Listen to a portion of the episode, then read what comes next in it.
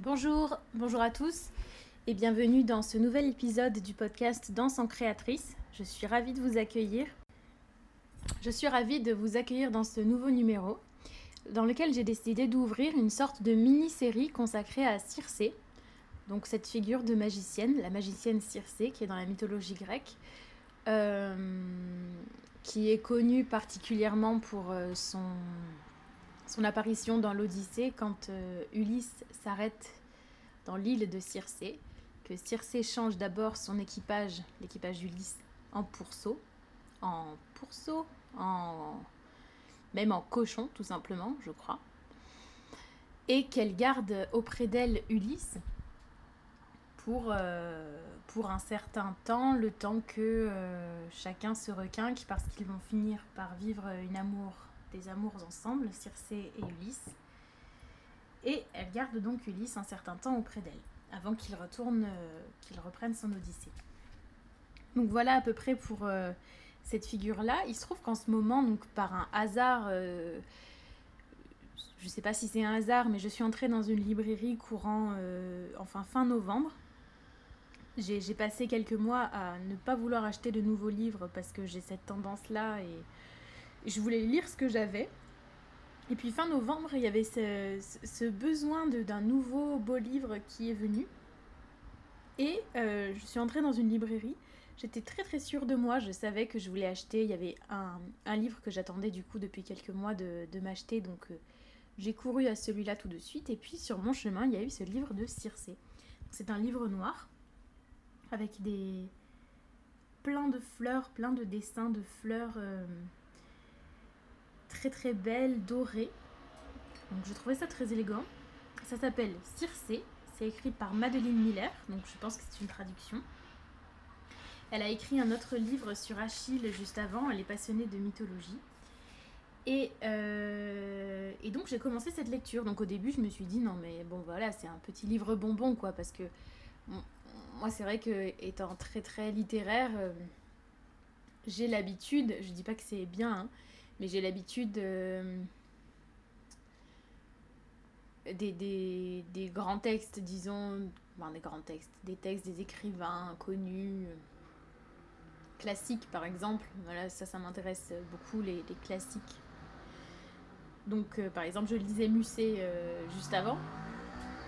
Euh, et, là, je me suis dit, voilà, c'est pour me divertir, c'est un petit livre sur Circé. Sur Circé. Bon, il se trouve que c'est un gros livre quand même.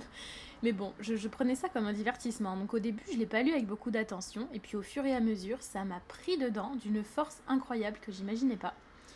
Et donc, euh, ce qui m'a conduit carrément à vouloir en parler dans, ce podcast. Donc euh, j'avais pas du tout prévu. Parce que je trouve qu'il y a une initiation à prendre euh, en ce qui concerne notre thème, qui est la, créativité, la découverte de sa propre créativité, le travail sur le, travail créateur, l'expansion de ce travail créateur et le suivi des différentes étapes qui vont nous permettre d'évoluer. Euh, inspiré notamment par les outils de l'entrepreneuriat. Ça, je vous rappelle un peu l'objet principal. Euh, et je me suis dit, mais en fait, il y a des choses à prendre dans ce livre et dans l'histoire de Circé évidentes par rapport à cette thématique. Donc je m'explique mieux. Euh, alors pour vous, pour vous expliquer peut-être... Donc voilà, j'ai appelé cette, cette série Circé ou trouver son propre pouvoir parce que j'ai déjà fait l'expérience dans ma vie d'un coup d'avoir l'impression de toucher un pouvoir qui était le mien. Par exemple, de me sentir exactement à la bonne place en train de faire la bonne chose. Souvent, c'est ce, type de sentiment-là. Et là, on a l'impression de toucher son pouvoir. Je suis persuadée qu'on a tous un pouvoir. Et alors, quand j'utilise le mot pouvoir avec euh, conscience, en fait, enfin vraiment en choisissant ce mot, parce que je pense que ça peut vraiment se comparer à un pouvoir magique quand on dit pouvoir, comme un super-héros aurait des pouvoirs, comme une magicienne aurait des pouvoirs, comme une déesse mythologique aurait des pouvoirs. Donc, je parle vraiment de pouvoir parce que je pense que nous en avons au même titre que ces créatures euh, magiques.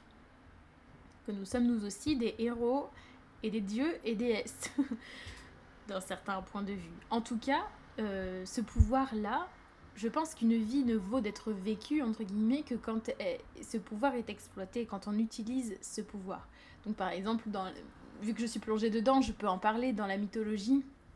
On dit d'Ulysse qu'il est l'homme aux mille ruses. C'est-à-dire que lui, euh, son pouvoir, ça va être cette capacité de ruser, d'inventer une stratégie selon une situation donnée pour la poursuite de ses propres buts et parfois de ses propres intérêts. Euh, et Ulysse, par exemple, sait ses limites. Donc, il sait par exemple qu'il ne peut pas être aussi vaillant qu'Achille, qui est un grand guerrier, je prends euh, cet exemple. Et donc, il va pas travailler, il ne va pas utiliser les mêmes euh, types d'actions, les mêmes paroles et les mêmes, les mêmes talents en fait. Il va pas chercher à être un guerrier comme Achille, donc il a fait la guerre de Troie également, Ulysse. Mais mettons Achille et Ulysse dans les rangs des soldats de la guerre de Troie, si on pouvait imaginer ça. Ulysse sait que ça ne sert à rien qu'il agisse comme un grand guerrier, il sait qu'il n'est pas un grand guerrier. Donc la découverte de ses pouvoirs, de son talent propre, vient avec la connaissance de soi et l'acceptation de ses limites. Ces deux choses-là sont, sont, liées.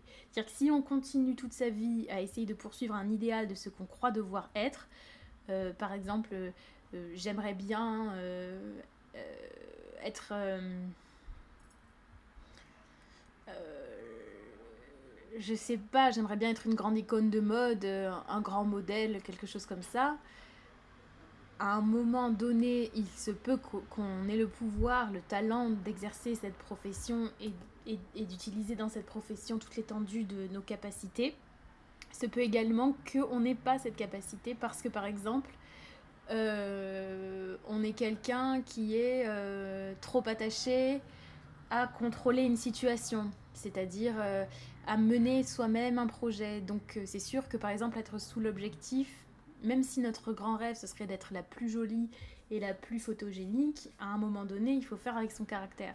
Si on a le caractère de quelqu'un qui veut lui diriger le travail, même si vous, votre idéal, c'est la personne qu'on voit sur l'affiche, il va falloir vous faire une raison et vous dire bon bah voilà mon, talent euh, il faut que je me résolve au fait que mon talent réside dans la conduite des entreprises et que bon bah il faut que je vois différemment avec mes talents comment poursuivre tout de même mon but ça c'est l'intelligence moi je trouve que c'est en tout cas l'intelligence c'est euh, voilà peut-être que Ulysse rêvait d'être un grand guerrier c'était ça son idéal nous, on en a plein des idéaux. On pense qu'il faut avoir un beau mariage. Euh, moi, par exemple, peut-être que je vis avec l'idéal d'être une grande comédienne, la plus grande actrice du monde.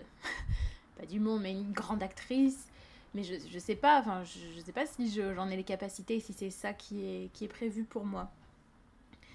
Donc j'essaye de composer avec que je découvre euh, pour utiliser mes talents, pour poursuivre mes buts. Mais utiliser mes talents, ça veut dire aussi regarder tout ce que je ne vais pas pouvoir faire et ne pas camper trop son, sa projection sur un idéal. Peut-être qu'Ulysse aurait aimé être un grand guerrier. À un moment donné dans sa vie, il se connaît suffisamment, il connaît suffisamment ce qui lui convient, ce qui ne lui convient pas, pour accepter ses limites, avoir la sagesse d'accepter ses limites, d'abandonner cet idéal, en disant, eh bien, ma façon, je ne renonce pas à être un grand guerrier, seulement ce ne sera pas de la façon dont je l'imaginais ma façon d'être un grand guerrier, euh, elle est autre. Et ma personnalité, qui je suis, mes forces et mes faiblesses, m'obligent à emprunter d'autres chemins. Des chemins différents. Et ça, c'est ma singularité. C'est la définition même de la singularité. C'est comment dealer avec qui l'on est pour atteindre tout de même ses objectifs dans la vie. Ne pas renoncer à son ambition. C'est pas ça que je veux dire. Mais savoir qui l'on est. Bref. Donc tout ça pour présenter cette notion de pouvoir. Euh, pour moi, donc le pouvoir, c'est être en pleine connaissance et possession de ses propres ressources et savoir y accéder à tout moment. C'est ça un pouvoir quand on voit dans, les films de, où il y a un magicien, on voit qu'à un moment donné il se concentre, il est lui-même seul, souvent il est seul dans une clairière ou d'un coup face à ses ennemis, il y a une sorte de grande distance qui se crée, on le voit tout à coup qui est seul et qui convoque sa magie, ça va être exactement pareil pour nous. C'est à un moment donné comment on arrive à accéder nous-mêmes à nos pouvoirs, à les solliciter à tout moment. Et c'est pas si simple parce qu'on a tellement de peur, tellement de croyances limitantes, tellement de blocages, euh, d'émotions négatives qui nous empêchent d'accéder à nos pouvoirs que c'est pas si simple. C'est pour ça d'ailleurs qu'il s'agit d'un pouvoir, qu'il s'agit d'un entraînement. Et qu'il y a tous ces entraînements d'ailleurs des magiciens euh, rituels dans toutes les histoires. Euh, de magie. Bon, bah, ça on y reviendra par contre. Donc cette idée de, pouvoir à trouver et à apprendre à utiliser. Et pour euh, parler mieux de cette notion-là, je vais utiliser cette figure de Circé. Circé ou comment trouver son propre pouvoir et apprendre à l'utiliser. Voilà. Ces deux choses-là, moi, ça me paraît euh, fondamental et hyper excitant de savoir qu'on est tous potentiellement de grands magiciens.